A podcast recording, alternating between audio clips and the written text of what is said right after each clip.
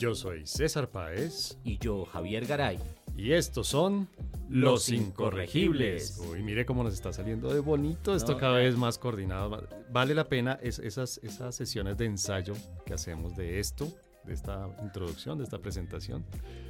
Valen completamente la pena, profesor Garay. Así es, así es. Sí, muy bien, ¿no? Sí, no, eso sale la cosa. Casi sin ningún esfuerzo y sin ninguna vergüenza, eso sí es lo más importante. no, no, no, no, no hay, no hay de qué, no hay de qué, eso se oye muy armonioso, muy armónico, perdón. Óigame, profesor Garay, bueno, estamos, ¿cómo es que decimos ahora? En la temporada 2.5 de Los Incorregibles por esa pausa tan larga que hicimos hace un par de episodios, pero ya, ya, ya estamos recobrando el ritmo. Y bueno, pues es que este país y este mundo dan mucho de qué hablar y ofrecen muchos temas y siempre pasan cosas y, cosas que vale la pena, eh, no sé, hablar aquí, y dialogar aquí en Los Incorregibles. Por ejemplo, tuvimos eh, hace unos pocos días la noticia de que uno de los hijos del actual presidente. Uno de los 18 hijos, sí. Eh, uno de los hijos del actual presidente terminó siendo, mm, siendo, ¿cómo es que lo llaman? Siendo asegurado ¿no? Encarcelado sería la expresión más común, detenido, encarcelado por la justicia, por órdenes de la, por órdenes de la fiscalía, sí, ¿no? Sí. Eh, y bueno, pues eso, eso yo creo que es una cosa, digamos, por lo... Primero, me parece que es inusual, aunque no es absolutamente extraordinaria. Quiero decir, yo no recuerdo que haya habido hijos de presidentes que hayan estado en una situación como esta, pero sí tuvimos personas cercanas a presidentes que terminaron en unos líos judiciales serios, ¿no? Sí. Por ejemplo, recuerdo yo el primo y tal vez el hermano del presidente Uribe, ¿no? Sí, sí, sí, sí. Pero, ¿sabe? A mí es, eh, eh, ¿qué, qué, qué evento me, me recordó? Creo que fue Alfonso López eh, cuyo hijo se vio envuelto en unos negocios ilícitos en el marco, utilizando su nombre. Por unas tierras, tal vez, unas tierras en el meta. No, no, no, no sé bien si fue por tierras o algo así, pero sí sé que tuvo un, un problema y creo que fue el presidente o el expresidente Alfonso López. Ahora, esto le va a subir muchísimo el, el, ego al actual presidente porque él se cree que es López Pumarejo. Pero, pero ahí la distinción o la diferencia es, digamos, primero lo que sucedió en términos del Congreso, que fue el, el proceso que se le abrió en contra de Alfonso López en su segundo gobierno y pues también la actitud que él tomó en términos, es decir, es que era otra época, ¿no? En la que ese tipo de eventos... Estamos hablando de, casi, de hace casi un siglo, ¿verdad? Estamos hablando de los años 30, 40, 46, 45, 46 tuvo que haber Segundo mandato de López Pumarejo. Exacto. Entonces, yo creo que ahí sí eh, tenía otra actitud también en términos de honra, en términos y pues se, se, mostró, digamos, diferente y cómo él asumía la responsabilidad de lo que hiciera su hijo así no hubiera sido él el que participara en ese tipo de, de acciones o de... Bueno. Es decir, no separó lo que está sucediendo de su hijo de lo que él era claro porque es una es una una actitud pues también de responsabilidad política que hoy está muy de moda y que pues el gobierno lo está negando. O sea no, ah bueno pero pues, ya se está adelantando usted al, análisis de lo que está sucediendo. Entonces digamos bueno desde el punto de vista yo no sé cómo llamarlo como jurídico pues que obviamente ni usted ni yo somos expertos para nada en ese tema, pero lo, de lo poco que uno sabe y que se atreve a, em, a, no sé, a opinar sobre eso. Usted jurídicamente, ¿cómo ve la cosa? Porque hay una primera tentación, digamos, y es pensar en que la justicia, de la cual hace parte de la fiscalía, está politizando su trabajo y está politizando sus acciones. Mm. ¿Qué tanto hay de eso en este caso? ¿Qué tanto se está politizando el tema con el hijo del presidente? Pues es posible que se haya un alto grado de politización. Y eso, pues, digamos, ha sido histórico. Es decir, es que el mismo origen por el cual se nombran estos representantes como el fiscal, pues tiene un origen político y por lo tanto y sobre todo con este proceso de degradación del entorno de la acción pública pues del Estado, claramente eso también afecta eh, los avances en términos de, la justicia. Y desde hace muchos años se habla de esa, de esa politización no solamente en la Fiscalía, sino también en lo que llama el Ministerio Público, es decir, Procuraduría, Contraloría, eh, que también tienen, digamos, tendrían que tener porque ese fue el origen, la justificación pues filosófica de estos espacios que no tuvieran esa, ese tinte político, pero que lo tienen. ¿No? Entonces yo sí creo que uno podría asumir que ahí hay un afán, hemos, eh, creo que en algún momento, hace algunos años ya, Ya años. consistentes que hemos sido. Eh, alguna vez nos referimos a la figura, sobre todo el actual fiscal. El actual fiscal, pues, es decir, es, una, una, persona, digamos, que no era de alto nivel. Yo voy a tratar de decirlo elegantemente. Bueno, sí, yo no soy. Que no era de alto perfil, que era una persona, digamos, que hasta su llegada al gobierno del anterior presidente, pues era una persona que públicamente no había tenido mayor figuración, que era un, pues, eh, no sé, de, alguna manera, pues, obviamente lo digo, lo digo con, con algo de de, pues no sé, como envidia o no sé, era un, profesor universitario cualquiera o no, como pues, usted, como yo. Sí, sí, eso sí era un poquito más arrogante, pero sí. pero llegó como funcionario público, no, no brilló precisamente como funcionario público, ¿no? no del, pues gobierno, del gobierno anterior y luego pues vino la elección de fiscal y el presidente Duque se la jugó toda por él para que lo eligieran. Y al comienzo sí, sí tuvo, yo no sé, no, no sé cómo calificarlo como algo opaco, ¿no? Algo sin, opaco en el sentido de sin brillo, no, no opaco en el sentido de, de que hubiera ahí cosas eh, sospechosas, pero sí mm. con poco brillo, ¿no? Sí, sí, sí. Sí, no, una persona, una persona que llegó ahí porque era amigo del presidente realmente. Y es triste que esa sea toda la, ¿no? pues claro, digamos, uno esperaría que en esos cargos, ahora, de nuevo, esto es una tendencia en Colombia, pero yo también lo veo en el ámbito internacional con la elección en los últimos años o las elecciones en los últimos años de magistrados de la Corte Suprema de los Estados Unidos. Que no tienen mayor mérito pues, jurídico. o por lo menos no en términos comparativos con aquellos magistrados en, no sé, años 60, 50, 40. Que eran grandes juristas. Claro, que eran personas investigadores, que eran reconocidos. Claro, tenían posiciones políticas, pero eso no, no era la razón por la cual los elegían, sino los elegían porque tenían un reconocimiento en términos del, de, por, ejemplo, el conocimiento constitucional, del derecho constitucional en Estados Unidos y tenían además, avanzaban unas doctrinas, ¿sí? unas teorías de análisis eh, jurídico que eran, pues, por los cuales se reconocían, eran profesores de, de años y demás, y yo creo que eso también, pues, se ha degradado en el caso de los Estados Unidos y lo vemos también acá con la llegada, pues, de unos personajes que uno no sabe bueno, y en el tema de las cortes también hemos tenido aquí en Colombia, yo no sé ni cómo llamarlo, como una especie de bache, ¿no? O sea, veníamos de una época en la que los magistrados de las diferentes cortes también eran, por no sé, como de, de todas las instituciones públicas que se criticaban. Yo recuerdo que las cortes realmente recibían muy pocas críticas, es decir, se, se tenía la idea muy similar a la que usted acaba de decir sobre la Corte Suprema en Estados Unidos, de que los magistrados colombianos eran unos, unos grandes juristas, ¿no? con, con experiencia pues tanto en, en los temas jurídicos desde su, de su especialidad, también como, como profesores universitarios de las mejores universidades del país. Y tuvimos con todo el tema del cartel de la toga, de lo cual mm. hay por ahí en estos días una noticia nueva, eh, tuvimos un bache, ¿no? Es decir, tuvimos como, como, como, no sé cómo llamarlo. Para mí, por lo menos personalmente, fue una especie de cachetada de, mire, e, esa rama del poder público también está sufriendo algunos de los vicios que se le critican a las otras ramas. Y, ¿sabe qué, es que creo yo?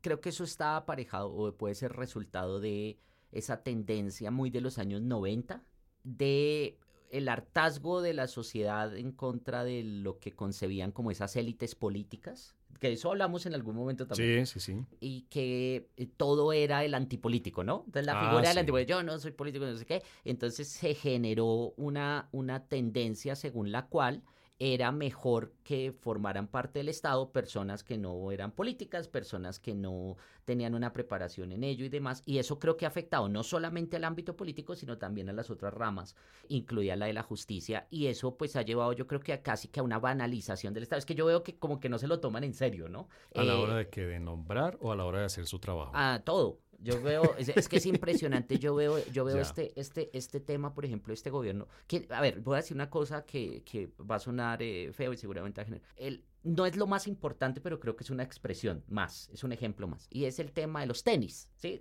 sí, no es tan relevante si usted está en tenis o no, pero hace algunos años ese tipo de dignidades, sí, el ser ministro, pues las personas asumían que que mm, pensaban de pronto que le daban algún respeto a ese cargo. Hoy se ve como, ah, es, lo que sea, porque yo soy loquito o loquita. Que no es completamente nuevo de este gobierno. No, no, no, pero aquí... como una especie de pequeño escándalo en el gobierno pasado también por un viceministro, tal vez, que en su posesión eh, frente al presidente también llegó a la ceremonia de posesión. Ah, no, eso fue en, Santos. Ah, fue en Santos. Sí, sí, fue en Santos. Pero eh, eh, efectivamente, mire cómo se va degradando constantemente. Y este yo creo que ya es como el el, bueno, no sabemos si puede ser peor. Normalización. Sí, entonces todo es ¿Pero como... ¿qué, es peor, sandalias? No, no, no, es una, una, es que de nuevo el, el ejemplo es solamente para que sea eh, gráfico.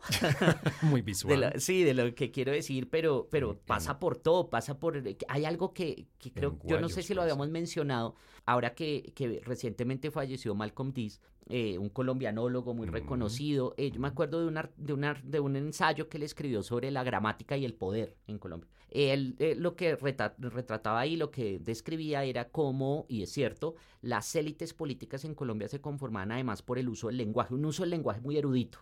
Era un tema, Lo, lo, conocemos además nosotros cercano por quien dirigía, por ejemplo, eh, nuestra eh, universidad hasta hace algunos años y demás. Eran personas que, bueno, uno no les entendía lo que decían, pero tenían un gran conocimiento en el uso del lenguaje y eran personas que conocían mucho de filosofía, de arte, de literatura. eran personas muy...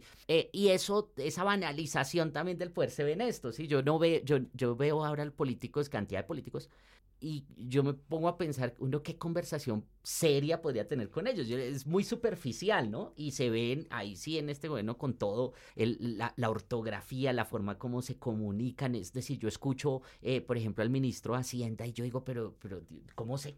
es decir, ¿Pero qué oye usted ahí? ¿Como una especie de precariedad? Sí, sí, sí, eso, precariedad. del lenguaje, pobreza de su manera de expresarse. Sí, sí, de ideas, de todo. Pero eso no mm. podrá ser también, Javier, una especie de estrategia de comunicación y es que usted lo dijo hace unos, segundos aquí, a estas personas tan eruditas que tienen ese dominio del lenguaje y que saben utilizar palabras, utilizan palabras que no son tan comunes, que son raramente utilizadas, pues finalmente la gente no le entiende, porque están hablándoles prácticamente en otro idioma. ¿No será que eh, los, los eh, funcionarios públicos ahora se preocupan por hablarle a la gente en un idioma que la gente entienda, que es el mismo idioma en el que la gente habla? Puede ser, puede ser, pero, pero no, entonces eh, ratificaría mi, mi, hipótesis inicial y es que todo esto es resultado también de esa antipolítica, eh, de ese hartazgo social que viene desde los años 90 y que se ha mantenido y que se ha consolidado y que se ha profundizado en estos años, que lleva a que se deteriore, porque de nuevo esto no es solamente el lenguaje, el lenguaje refleja también mucho eh, de la, la, ¿no? la expresión corporal. Pero y refleja la importancia que le dan a esos cargos, refleja también las ideas, la, digamos la profundidad, me gustó mucho la palabra de precariedad, sí, la, la complejidad entonces eh, analítica que tienen las personas, la capacidad que tienen de pensar y demás. Y yo creo que ahí pues hay una pauperización Uy, caramba, palabra sí. del, del, poder. Y eso pues claramente se ve también en el ámbito eh, de la rama judicial que lleva, entre otras, a eso que usted señalaba, el cartel de la toga y demás, y que ahora lo vemos pues en todos los ámbitos, que es efectivamente el tema de la politización. Entonces, para volver a su pregunta, imagínese, como 20 minutos para eh, responder. nosotros somos muy directos cuando, sí, cuando nos, nos, plantean estos temas, somos muy, vamos al grano. Si puede haber politización en esta decisión que tomó la Fiscalía, pues yo creo que sí, yo creo que sí. Bueno, pero a ver, pero eh, vamos en eso, en eso que usted acaba de, decir, yo creo que vale la pena analizar por lo menos dos puntos. Uno, ¿qué tan nuevo es eso? ¿No? Porque yo creo que la figura del fiscal, tal vez se me ocurre, es que no se me ocurre un nombre desde que existe la figura del fiscal general de la nación.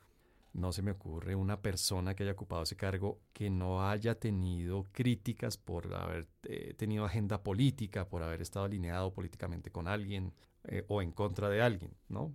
No recuerdo yo la verdad en este momento, pero lo que sí recuerdo es varios de, las personas, varios de las personas que estuvieron allí. Todas eh, estas de las que me acuerdo, pues fueron criticadas por eso, porque estaban alineadas políticamente, porque tenían su agenda propia tal vez para después del cargo, porque hasta hace un poco se veía que la fiscalía tal vez era un trampolín para luego convertirse en presidente de la nación, por ejemplo. Mm. ¿no? Y de eso tenemos varios ejemplos de, de personas que fueron fiscales y luego fueron candidatas y candidatos a la presidencia de la República un poco, y aquí hago un paréntesis, un poco la, el gran drama que sucede con Bogotá, a mi modo de ver, en la alcaldía, y es que la mitad o más de la mitad de los candidatos a la alcaldía de Bogotá en realidad no quieren ser alcaldes de Bogotá, sino que ven eso como el trampolín para ser presidentes de Colombia. Y por otro lado, pues también había ha habido fiscales que, que, tienen su agenda no en el sentido de que quieren utilizar la fiscalía como trampolín, pero sí están alineados o con el gobierno en el que ellos son fiscales durante el, tiempo que ellos son fiscales o en contra de ese gobierno, ¿no? De, Sí, es que es decir, eh, nombres y, ejemplos creo que sobran un poco. Pero por otro lado también, ¿qué tan, tan, tan posible sería tener una fiscalía, no sé, apolítica? Hmm. Bueno, ¿sabe a mí qué me parece? Ahorita, ahorita voy a hacer algunos comentarios sobre lo que usted dice, pero a mí me parece que la pregunta de fondo es, listo, ¿hay politización? Puede uno asumir que sí, puede tener evidencia que sí, pero ¿qué tan grave eso es de cara a los avances que se dan en materia de ciertos casos. Yo creo que ese es un tema que podríamos dejar para el segundo segmento, em, que es bien interesante, ¿sí? Porque la gente suele, sobre todo los partidarios, los cercanos y que saben que les está causando algún daño, el que se avance en ciertos procesos y no en otros, por ejemplo, creen que el argumento central para invalidar esos procesos que avanzan, es decir, hay politización. Entonces uno dice, listo, hay politización. Ahora, ¿eso quiere decir o implica que ese proceso y ese avance del proceso no es válido? Ah, bueno, yo creo que es una discusión. es una discusión muy válida, sí. Sí, sí, sí vale la pena tenerla porque yo de hecho tengo un par de, un par de puntos sobre eso. O sea, yo creo que para el segundo segmento podríamos profundizar en eso. Ahora, sobre lo que usted menciona. En primer lugar, que si es algo nuevo, yo estoy de acuerdo, no creo. Creo que se ha grabado, creo que se ha hecho más evidente. Eh, pero no necesariamente es algo nuevo. Se disimula menos, digamos, ¿no? Sí, porque de nuevo la banalización. Más, más, frontera, más, ¿no? Sí. Y bueno, y es que con este fiscal además hemos visto que yo no sé si es por arrogancia o por qué, pero es un fiscal que la verdad no cuida mucho las formas, ¿no? Ha tenido varios em, pequeños escándalos de uso indebido del avión, de uso indebido de los escoltas, de no, ah, y la verdad a él, como que eso no le importa mucho, como que le resbala, como que no asume ninguna responsabilidad por eso, sino simplemente sale muy envalentonado a decir, no, pues eso no, no, ahí no hay nada, no hay ningún problema, pues yo soy el fiscal y ahí están los recursos y los utilizo más o menos como según mi criterio. Se cree, se cree intocable, sí, yo, yo también percibo eso, ¿no? Se cree el gran, ¿no? Y eso pasa, ¿no? También con, no sé, procurador, con contralor y demás, se creen intocables por encima de cualquier cosa. Eh, eh, y efectivamente tiene que ver, en el caso de él, yo sí creo por personalidad, el tema de esta arrogancia es que es una mm. persona, bueno, eh, que esperemos no tenga mayores pretensiones políticas. Sobre la segunda pregunta que usted hacía o el segundo tema que usted mencionaba de si es posible que no tenga ese carácter político, yo creo que eso depende claramente de los incentivos y en parte los incentivos están determinados por la estructura misma y la ubicación en el organigrama de lo que llamamos la fiscalía. Y ahí de nuevo me refiero al caso de los Estados Unidos. Es que fíjese que ellos reconocen eso, es que el fiscal es el que lleva el caso y acusa ante la justicia. Y aquí yo creo que hay un problema de organización misma de, de cómo meten la fiscalía en la rama judicial. O sea, eh, porque... En Estados Unidos el fiscal hace parte de la rama eh, ejecutiva. ¿verdad? Es el presidente el que el que postula a un candidato, no a una terna como aquí, que es un poco la, la pantomima que se hace aquí. Es un candidato y, y, lo ratifica el Congreso, pero realmente quien lo nombra es el presidente. Sí, es que es el secretario de Justicia. Ese es un ministro. Un ministro. Es un ministro que tiene la figura del General Attorney, del, del, del, fiscal general. Entonces, efectivamente tiene ahí, ahora, fíjese que en el caso de, en el gobierno de Donald Trump, el mismo fiscal, claro, y entonces se enfrentó el fiscal general, ahí se ve la seriedad, sí, el fiscal general al presidente de los Estados Unidos. Entonces... Eh, Pero yo recuerdo que lo hizo un poco tarde, digamos. Sí, o sea, lo hizo ya cuando era inevitable, por decirlo así. Y si, si estuviera ahí ubicada la fiscalía, pues claramente reconoceríamos el carácter político. Es que el problema y digamos lo que yo creo que mancha la labor de la fiscalía es que esté ubicada en la rama judicial que se espera sea imparcial, sea... y eso pues no va a suceder por la misma, como decíamos, la, la extracción, la forma como se nombra y demás. Hay algunos que han propuesto, yo la verdad no, no, no he profundizado en ese tipo de propuestas, pero que fuera porque por votación eh, popular general, o sea, que el día que dijimos, no sé, alcaldes y gobernadores salgamos a votar por fiscal.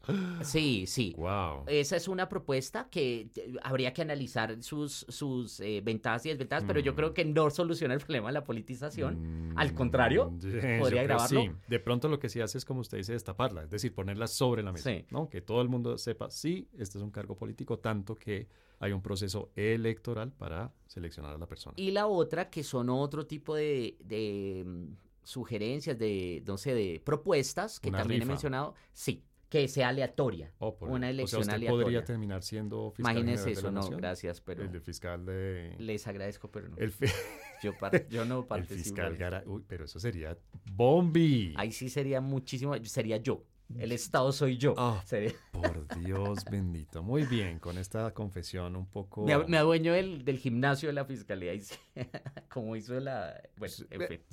Confesión escalofriante del profesor Garay. Yo creo que podemos dar por terminado con un poco de temor este primer segmento de Los Incorregibles.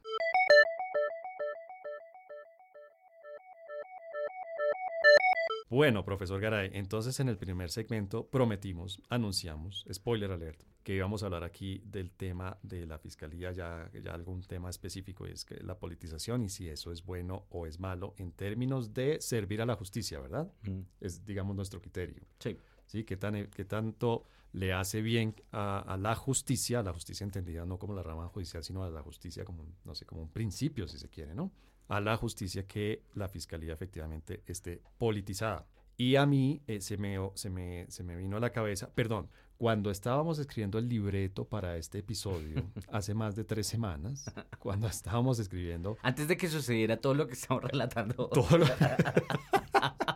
Pero me está poniendo en descubierto aquí con los No, no, no, no, nada. Es que nosotros, nosotros tenemos una gran capacidad de saber cuáles van a ser los temas. Nosotros somos los que ponemos los temas en la agenda. O sea, somos visionarios. Exactamente. Realmente. sí, ya, muy bien. Bueno, cuando está, en el segmento anterior de Los Incorregibles, de este episodio de Los Incorregibles, estábamos pensando, estábamos, anunciamos que, queríamos hablar sobre qué tan conveniente es que esté politizada la fiscalía a la hora de servir a la justicia.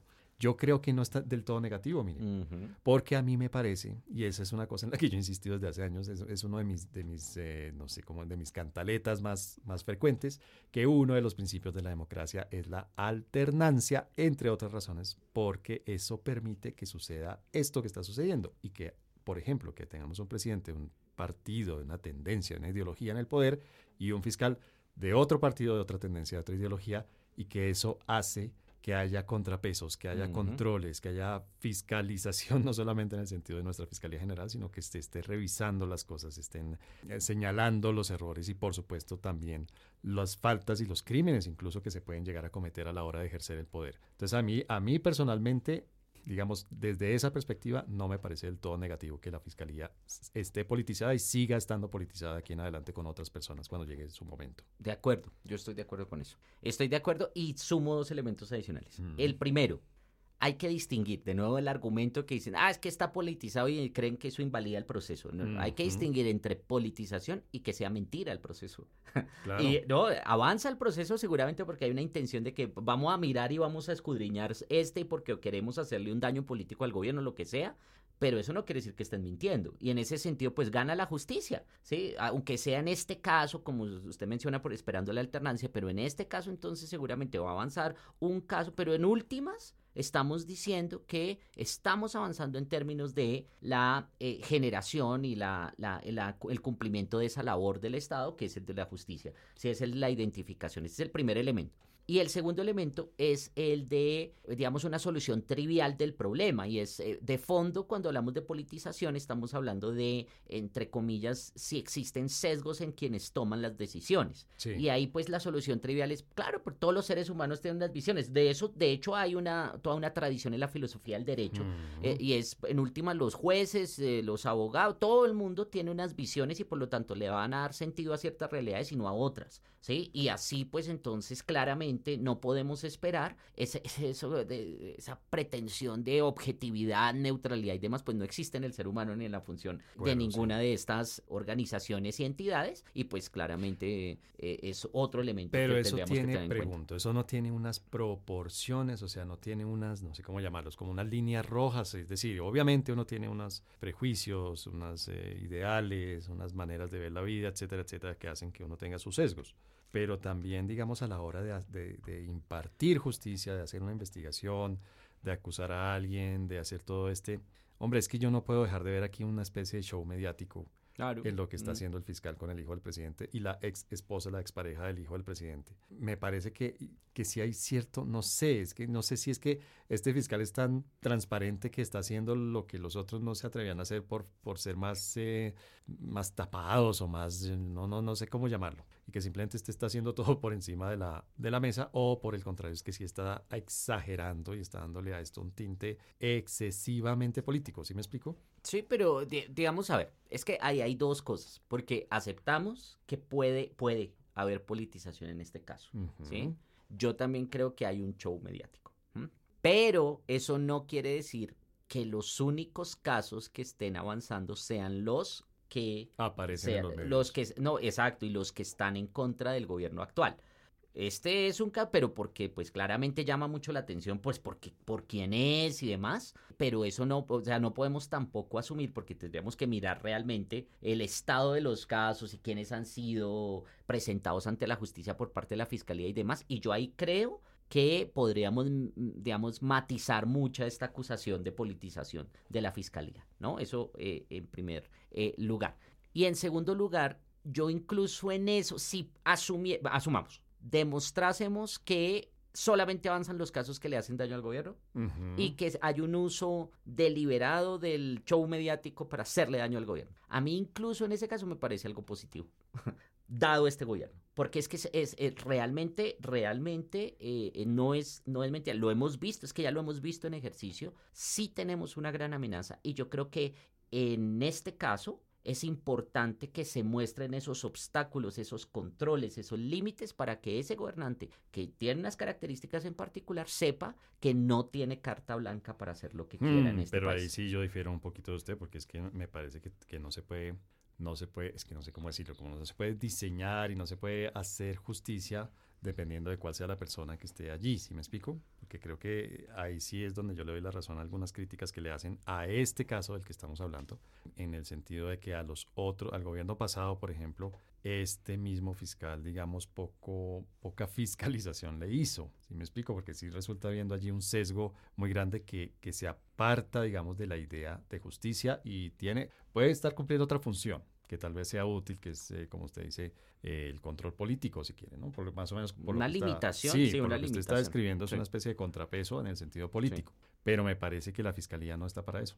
Puntualmente hablando, quiero decir, para eso hay otras instituciones en el Estado, otros organismos, otros poderes en el Estado. Me parece que cuando la fiscalía comienza a hacer eso, está metiéndose en el terreno de otras instituciones y eso le está quitando valor a su trabajo. Sí, no sé si soy. Sí, sí, sí, sí, sí. No, puede tener razón. Sí, digamos, tiene unos costos, pueden ser unos costos muy altos, pero yo creo que en este momento, entre más se opongan, entre más limiten, entre más eh, eh, pongan en cintura a este gobierno. Ya. Sí, que le, es que yo sí creo que es un tema más de. pero a mí me parece que a cualquier gobierno, Javier, a cualquier gobierno creo que no, hay que recordarle que tiene límites pero, en su poder. Pero como estamos hablando de este caso, y este caso es en relación con un gobierno en particular Sí, no es cualquier gobierno. Es que no, yo no, yo, eso sí a mí se me hace muy, muy ingenuo pensar que estamos ante un gobierno, ante cualquier gobernante. No, no, no. Así como entre 2012 y 2010 no estábamos ante cualquier gobernante. Estamos ante un tipo de gobernante que puede convertirse en un peligro para todo esto que hablamos de democracia, de, pesos y contrapesos, de limitaciones y demás. Entonces, yo sí creo que en este caso en particular es muy importante que se les recuerde que se envíen esas señales y que sea limitado, muy limitado y que se, se, acuerde esto. Pero ¿sabe qué creo? Eso puede ser contraproducente porque un mecanismo, pues una reacción, si, si fuera esto, más o menos como usted lo está describiendo, lo que está sucediendo, puede ser contraproducente porque puede llevar al, presidente a decir que lo están persiguiendo. Claro. Que hay persecución política, que hay extralimitación de las funciones del fiscal, que efectivamente puede empezar, y que ya lo están haciendo en redes. Eso yo creo que fue la primera reacción que vimos en redes que a este presidente y a su familia le están, eh, le están eh, no es juzgando porque finalmente la fiscalía no juzga, pero le, que le están investigando y le están abriendo casos con una rapidez y una severidad muchísimo mayor que a la de otros gobiernos. ¿sí? Y puede, dentro de esa lógica que usted está planteando, se puede convertir fácilmente en eh, un perseguido y un mártir de la justicia y, y de ahí el argumento, la conclusión, digamos, rápida a la que se puede llegar es que pues el Estado está viciado y ya sabemos lo que puede pasar cuando la gente dice el Estado está, está roto, está dañado, hay que arreglarlo, sabemos que puede derivarse de ahí o no.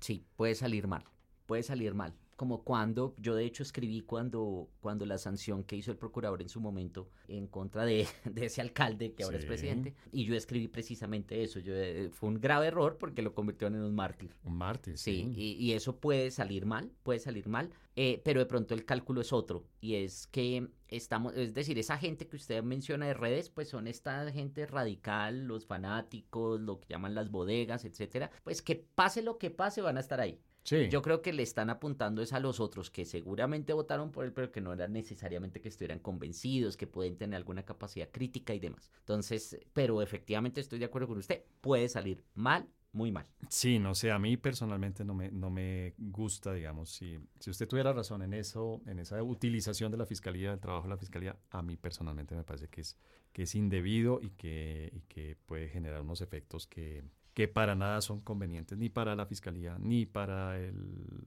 la figura, digamos, presidencial ni para la democracia. Yo personalmente sí me, aparto de eso. Preferiría pensar que hay un tema ahí jurídico, que hay un tema efectivamente... No, no, no, es que, ojo, porque usted está diciendo que yo creo que solamente se hace por eso. No, no. Estoy, yo dije antes que se está avanzando en términos de justicia. Es que la fiscalía no se está inventando el caso, sino es el tema de específicamente de si esto fue utilizado como un show mediático y demás y la utilidad. Ahí sí es, es mi postura frente a eso. Bueno, lo que hay que ver pues que estaremos pendientes es ver cómo los jueces actúan frente a este caso, ¿no? Porque pues creo que no sobra recordar.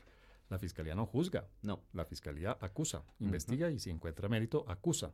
Sí. No, pero la fiscalía no juzga. Vamos a ver. La rama judicial, el otro gran poder de la, del Estado, pero es que la fiscalía pertenece a la rama judicial, que es lo que oh, uno no entiende aquí. Sí, eso en diseño, en diseño, en arquitectura institucional no tiene mucho sentido, pero digamos los jueces, los jueces, para ponerlo ya con nombre más específico, cómo actúan a la hora, y perdón la redundancia, pero con este tema toca, a la hora de juzgar, es decir, de hacer justicia, de, de, valorar las pruebas, las evidencias, los indicios y, y de llegar a un, em, a un fallo. A un fallo, sí. un tema que es delicado, es muy delicado. Claro, el problema, el problema es que igual va a haber una crítica de politización.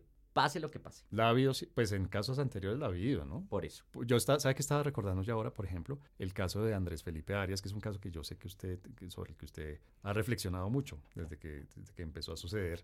Y por ejemplo, yo recuerdo que la fiscal, que la fiscal general en ese momento era Vivian Morales, ¿verdad? Y ella fue la que acusó a Andrés Felipe Arias y ella era del partido en ese momento de Andrés Felipe Arias, ¿no? Una digamos, alguien, alguien, una parte de la, de la opinión que llegó a pensar, mm. que llevó a pensar que ella estaba haciendo eso para sacar a un posible em, competidor, a un futuro competidor por la presidencia, digamos, ese, esa idea de la politización. Y luego, pues, toda la crítica que hubo a que eh, hubiera solamente una instancia, que mm. solamente se hubiera decidido en un nivel, en un juicio, la suerte jurídica de Andrés Felipe Arias, y luego, pues, eso llevó a una modificación de cómo se juzgan esos temas en la Corte Suprema y, que se creó una segunda instancia dentro de la misma Corte Suprema. ¿no? Entonces sí, pues yo creo que finalmente, yo creo que si uno, no sé cómo decirlo, si uno indaga con un poquito de cuidado, si uno hace, si uno recuerda con un poquito de atención, tal vez esto no sea tan excepcional, ¿no? Esto que está sucediendo. No, no, pues lo que ya habíamos dicho es que es algo del origen mismo de, de la fiscalía, de la forma como, que además, es que me estaba acordando ahorita que usted hablaba sea, no le puse atención. Eh, Eso suele pasar. Que eh, dependiendo de la decisión que se quiera, acuden a ciertos tribunales. Sí. Sí, y uno, uno en noticias, si uno hiciera el trabajo juicioso, va a darse cuenta que el mismo tribunal suele darle la razón a ciertas partes y ellos como que acuden y saben a dónde ir para instaurar sus, no sé, demandas, denuncias o para eh, adelantar sus procesos. Por ejemplo, eso es muy visible con el tema del fuero, ¿no? De las personas que tienen fuero, cómo juegan a veces por conservar el fuero cuando les conviene o por claro, renunciar al fuero cuando les conviene. Entonces, eh, claramente va a haber una crítica de politización y demás, pero yo sí creo que, de nuevo, el llamado, lo que yo que, creo es que la justicia no se está inventando el proceso. No, Y no se están inventando las pruebas y van a sopesar esas pruebas. Y ahí en ese, en ese sentido uno tiene que reconocer que hay un trabajo juicioso técnico, entre comillas, de la justicia colombiana. Ahora, que eso tenga algunos objetivos políticos puede ser. Y que el show sobre también, ¿no? A mi modo de ver, el show sobra. El, show, el, show, el show le, mire, para mí el show le quita valor y le quita peso al tema jurídico de fondo. Puede ser. me explico? Por ejemplo, y, obviamente eso lo sabe, por ejemplo, el abogado defensor, la defensa de, este señor, porque una de las cosas que ya se empezó a decir con fuerza y se empezó a, a, poner a circular directamente por el abogado en medios de comunicación, y obviamente eso lo retoman en las redes sociales, es que la captura se dio de una manera que no fue o sea, que no fue, no sé cómo llamarlo, que no se guardaron las formas de la ah, justicia ah, a la hora de hacer la captura, si que eso se comprueba, en su casa, que estaban desnudos, que la señora estaba, la actual señora del tipo, del, del, acusado estaba desnuda, estaba embarazada. Si eso se comprueba, el tema no es del show, el tema es de los excesos y los abusos. Pues eso, sí, que es otro tema. Pero efectivamente, pues sí, no, yo también estoy de acuerdo que no debería haber show mediático. Pero de nuevo estamos en esta sociedad del espectáculo, de banalización del Estado y demás. Y a la gente le gusta eso. Entonces es, es muy difícil, es muy difícil que deje de haber ese tipo de shows. Porque la gente le gusta. ¿Y, esa es la razón por la que usted sí quiere ser fiscal o no quiere ser fiscal? no, que no, no, no, desearía estar en esos cargos. Creo que ya lo he dicho varias veces, ¿no? Eso es, a mí me queda más fácil criticar Sí. Porque cuando pienso cómo estaría uno, yo creo que no sería tan fácil. Óigame, pero una pequeña confesión. Sí, quiere hacerlas. Es decir, yo sé que lo estoy cogiendo. Me estoy saliendo del libreto que tenemos escrito segundo a segundo. Tres meses. Hace tres meses. A ver. ¿Hay algún cargo público que usted quisiera ocupar con la idea, con la intención de realmente lograr algo positivo? ¿Algún cargo público que, que usted, Javier Garay, diga, si yo pudiera llegar a ese cargo público, siendo quien soy, tal vez sí pudiera lograr algo no, no, no. No, entre otras porque tengo una gran desconfianza en la capacidad del, del sector público de realmente generar esos cambios. Sí, yo creo que, yo creo, es, algo cuando me dicen, no, es que yo me voy a dedicar a lo público, voy a ser político porque yo quiero ayudar a la sociedad. Bueno, todo el mundo ayuda a la sociedad, los empresarios ayudan a la sociedad. Y yo me dedico a esto es porque estoy convencido que uno ayuda a la sociedad desde acá. Nosotros ayudamos a la sociedad desde este podcast. Exacto, pues. O sea, yo creo que. No, no, no, claro, es una contribución no es gigante. Mire, no quiero sonar petulante, obviamente, pero pues. Cambiamos el mundo. Los miles, los cientos de miles de personas que oyen cada podcast, cada vez que oyen alguna de las brillanteces que exponemos aquí en este podcast, pues yo creo que eso les cambia la vida. Yo sé, pero ¿cuál creo? Tengo la certeza de que eso les cambia la vida. O sea, le hemos cambiado la vida a cientos de miles de personas, a millones de personas. Aumentan los niveles de, de, la sociedad en un, por, en 1%. No, pero sí, por ejemplo, no dedicarse a la academia a mí me parece que si uno lo hace, eh, está contribuyendo. Sí. O sea, entonces, eh, usted me dice... Uno, uno a veces tiene sus, sus bajonazos de ánimo con este oficio. Bueno, yo lo sé. Creo que usted también hemos hablado de esto. Muy constantemente. Pero finalmente sí vale la pena. Claro. Sí, seguro que sí vale la pena. Y sí está haciendo uno una contribución pequeña, ¿no? Yo creo que difícilmente le va a cambiar uno la vida a alguien de verdad adentro de un salón de clases y no se trata de eso. Es que sabe qué, profesor Paz, yo creo que la gente sobreestima eso y los que llegan al poder son aquellos que realmente tienen una autopercepción como de héroes. ¿No? Como yo voy a cambiar y voy a transformar todo y somos salvadores. Perdón, pero entre los colegas nuestros y las colegas nuestras yo he visto también ese síndrome. Ah, bueno, sí. A eso, uy, yo no sé. ¿Será que le dedicamos un espacio a eso? Sí, tendríamos que hacer eso. Porque yo he visto colegas mm. que, que, hacen su tarea con tal misticismo, lo digo ah. en el mejor sentido de la expresión, mm. que están convencidos de que en la clase llegan a salvar espíritus. Sí, sí, sí, sí. Pero entonces, para responder su pregunta, no, yo no, no, ¿Nada? no, pues sí me ofrece. Es que yo a veces me pongo a Le va a ofrecer fiscal de la No, ese sí no. Procurador. Nada de esas cosas. Contralor. No, nada de esas cosas. A mí me eh, gustaría, a mí me gustaría. Director de los servicios de espionaje. Secreto. Ve, director del DANI. No, no. No, ni siquiera. No, porque yo no me siento en la oh, capacidad Ahí sí, técnica y de conocimientos para liderar eso. Y hay una cosa, y es que yo desconfío mucho de mi capacidad de coordinar eh, y liderar equipos grandes. A mí me da mucho ah, susto eso. Perdón, pero entonces si le hicieran una propuesta del sector privado tampoco. De una vez para dirigir y pues demás. No, yo no, yo soy muy, no, yo no, yo manejo equipos pequeños y sobre todo en temas de, investigación. De dos, como aquí. Como acá. Yo manejo esto con el dedo de la mano, pero... con la mano atada en la espalda. pero no, pero, pero yo sí me pregunto a veces, ¿y si me ofrecieran un cargo? Sería uno capaz, tendría Exacto. uno la fuerza, la, no sé, la interesa, la fuerza de, de carácter, de decir, no, muchas gracias. No, claro, porque es que... ¿Cómo le agradezco? Ajá, eso es, eso mm. es... Eh, eh, es decir, eso no, no creo que sea tan fácil. O sea, menos mal nunca me ha pasado, pero, pero, pero no sé qué haría si me lo ofrecieran. De pronto un cargo que sí me gustaría es algo en Cancillería.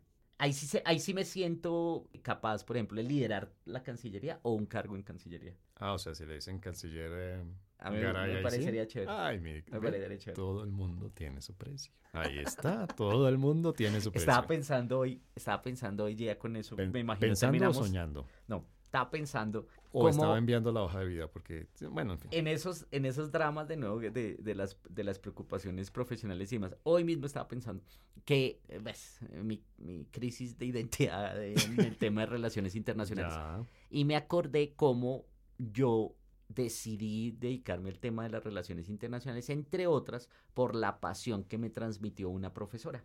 ¿Y esa profesora tenía alguna relación con la Cancillería? Esa profesora hace muy poco fue viceministra y hoy es embajadora. Ah, pero yo por eso me, y yo, yo la seguía y yo era, pero mejor dicho, yo era un fan de esa profesora, pero mejor dicho la admiraba, para mí era lo mejor. Ya cuando llegué a maestría, bajé un poquito esa admiración y ya después yo decía, entonces después me doy cuenta, yo dije, imagínese cómo... Pero es un camino saludable también, ¿no? Ese que usted siguió, de la admiración a, poner... A hoy ya definitivamente.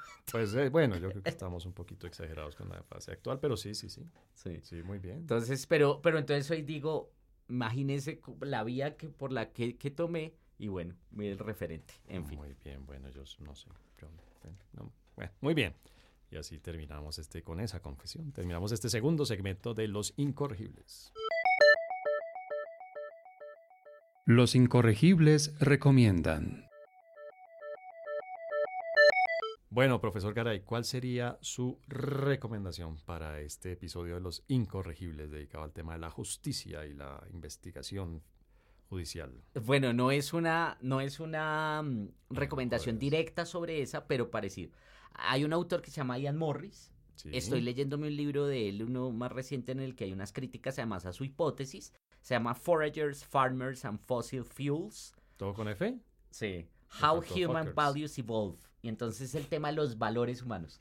Ah. Me, lo, me lo estoy leyendo, me parece muy interesante. Él tiene una hipótesis y es que dependiendo de la fuente de energía en diferentes periodos históricos, los seres humanos se adaptan a través de la creación de estrategias y de reglas del juego que se ven reflejadas en valores humanos. Entonces los valores de mayor empatía, simpatía, de jerarquía, de homogeneidad, de igualdad, desigualdad, los explica a partir de eso. Me parece bien interesante. A partir de las fuentes de energía, o sea, no sé, por ejemplo, si son combustibles. sí, por eso es que foragers, fossil fuels, farmers, Porque entonces dicen, no, es que la fuente de energía la extraen, por ejemplo, los de los eh, fósiles y eso tiene unos efectos en términos de organización social que se ve traducido en términos de cómo nos adaptamos a través de la generación y la, la estimulación de algunos valores. Es bien interesante. Yo no sé si sea válida, es decir, en términos generales para explicar el fenómeno, pero es bien interesante. Bueno, muy bien, pues muy buena, muy buena recomendación y la mía, como siempre, muy sesuda, muy intelectual, muy académica. Foundation, Fundación, la segunda temporada. Ya está ¿Qué es eso? ¿Es una serie? Sí, es una serie basada en, las novelas de Isaac Asimov, que es uno de los grandes, grandes autores de ciencia ficción. Y está muy bien. Ciencia ficción. Sí, sí, sí. Me ¿En gusta dónde mucho es que la ciencia ficción en Apple TV. Sí, sí, usted me ha dicho Fundación, muy, muy buena. La segunda temporada está muy bien hecha, tan buen, también hecha como la primera.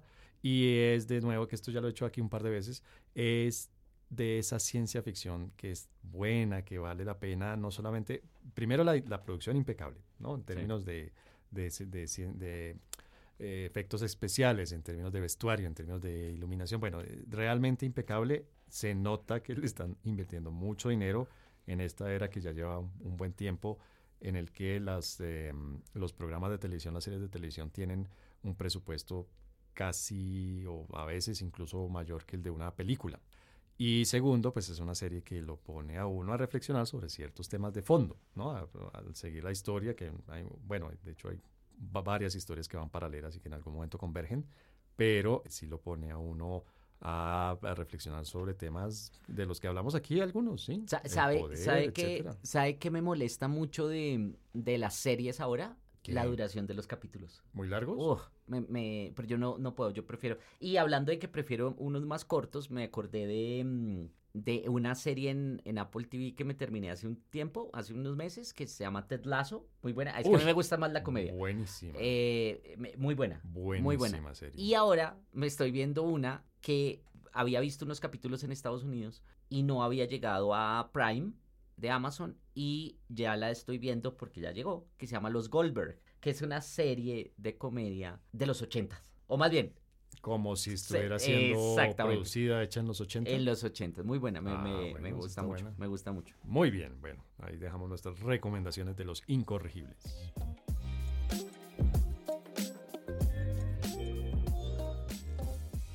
Bueno, profesor Garay, este episodio voló. ¿Voló? Voló. Voló. Sí, hubo algunas cosas que incluso que yo tuve que que tachar aquí en nuestro libreto minuto a minuto, segundo a segundo, porque no había, no hubo tiempo. No. Hubo, no, o sea, realmente creo que en eso estamos fallando a la hora de escribir los libretos, ¿sabes, Javier? Es que somos muy ambiciosos. Sí, sí, sí, no Sí. podemos alargar mucho cada No. episodio, precisamente por eso con, el, con lo que usted terminó las recomendaciones, el segmento de recomendaciones, Sí. pues nos toca hacer, sí, a la hora de escribir los libretos eh, que son tan detallados, tan- con tanta anticipación, No. pues hombre, hay que, hay que calcular mejor el tiempo. Yo creo que en los ensayos generales que hacemos, Va a tocar hacer eso. sí, hay que cronometrar, ¿sabe? Exactamente, un énfasis en menos en el tiempo. Sí, Más sí, porque si no se tiempo. sí, mire, pues los oyentes no pueden, no pueden verlo en este momento, pero si vieran mis, mis notas, mis, eh, mi libreto, pues está todo tachoneado. Realmente sí, es un poco desagradable la visión, yo creo que.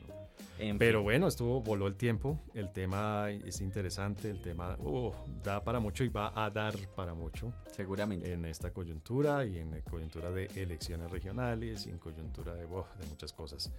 Pero la verdad, verdad, eh, de alguna manera, ¿sabe qué me tranquiliza? Y pues no voy a alargarme en eso, que el país lo está asumiendo con un grado de madurez que a mí me ha sorprendido. sí. Sí, no Mm. se volvió, no se incendió el país. No. No, no.